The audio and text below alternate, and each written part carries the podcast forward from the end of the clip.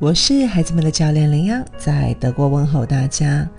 网络成瘾，我们今天要分享的是主动 vs 被动使用父母篇。嗯，今天呢，在我们家的早餐桌上，当我们讨论今天的任务的时候啊，我们家姐姐说：“你们让我做这个又做那个，我每天早上都不能玩。你们居然还说，哎，你别那么不开心了，做完就可以玩了。可我为什么不开心？难道你们不知道吗？”换做青春期的孩子，针对手机等的使用的抱怨，很多时候也是大同小异的。我的学习压力那么大，只想玩会手机，暂时忘记烦恼解压，就这么小的愿望都不能满足，而你们啊，却让我好好学习，而作为孩子，我却只能满足你们的愿望，还威胁我说这样玩下去会考不上好的学校。如果长期被打压的青春期的孩子，也可能会做出一些出格的事情来。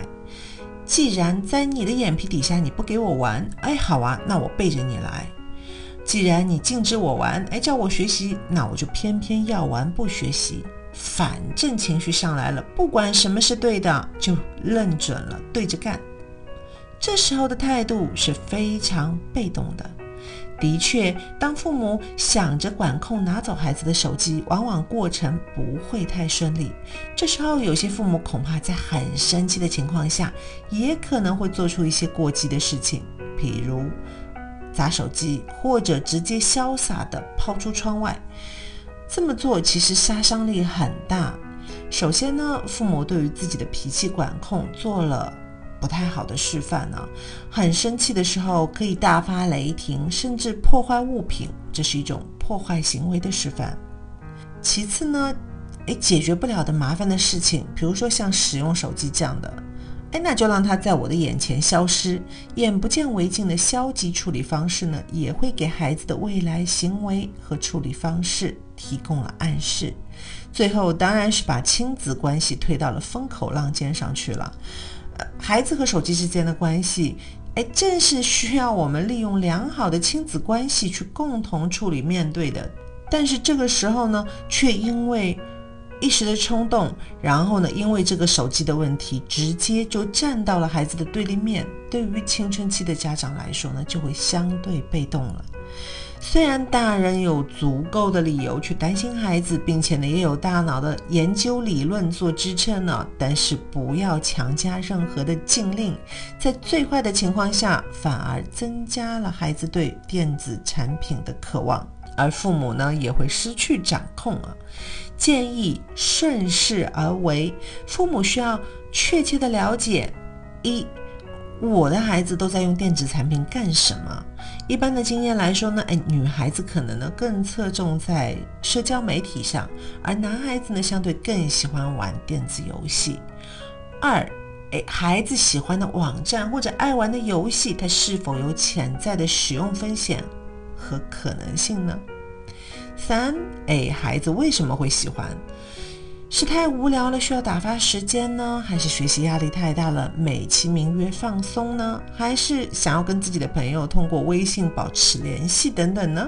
还有就是多久使用一次，以及在什么情况下使用？最好是父母在青春期前就能了解自己孩子的习惯。因为当孩子长大，相对自由和独立就会更重要。在我们讨论所有的规则之前，我觉得父母与其死盯着电子产品的使用情况，倒不如我们花点心思去规划：哎，我们非电子产品的时间该如何度过？这也许才是最困难的。当我和孩子们沟通的时候，哎，经常会问：除了游戏以外，有什么是你很感兴趣的活动吗？孩子通常 都会摇头告诉我：嗯，没有。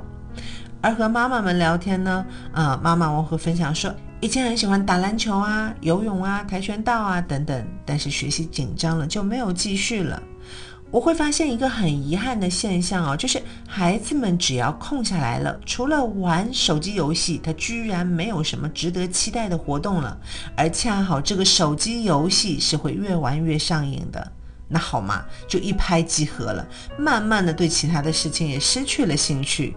所以啊，建议父母可以主动的把指着孩子的时间用来寻找足够的替代方法，比如说我们组织去啊郊游远足啊骑行啊，做一些游戏之夜，比如说一些好玩的桌游啊，或者嗯 escape 的这种呃空间逃离的游戏啊等等。